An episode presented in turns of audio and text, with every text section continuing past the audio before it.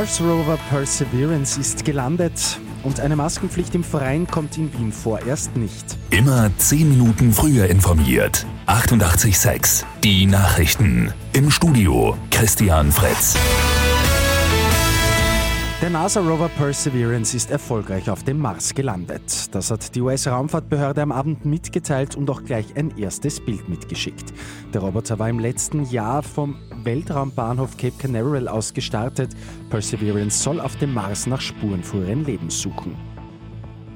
In Österreich können die Länder ab sofort eine FFP2-Maskenpflicht an stark frequentierten Orten im Freien anordnen, etwa in Einkaufsstraßen.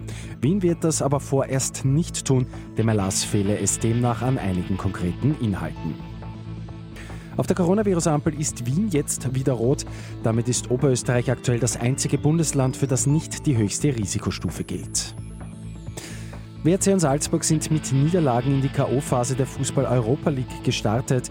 Der WRC unterliegt Tottenham klar mit 1 zu 4. Die Salzburger verlieren gegen Villarreal mit 0 zu 2.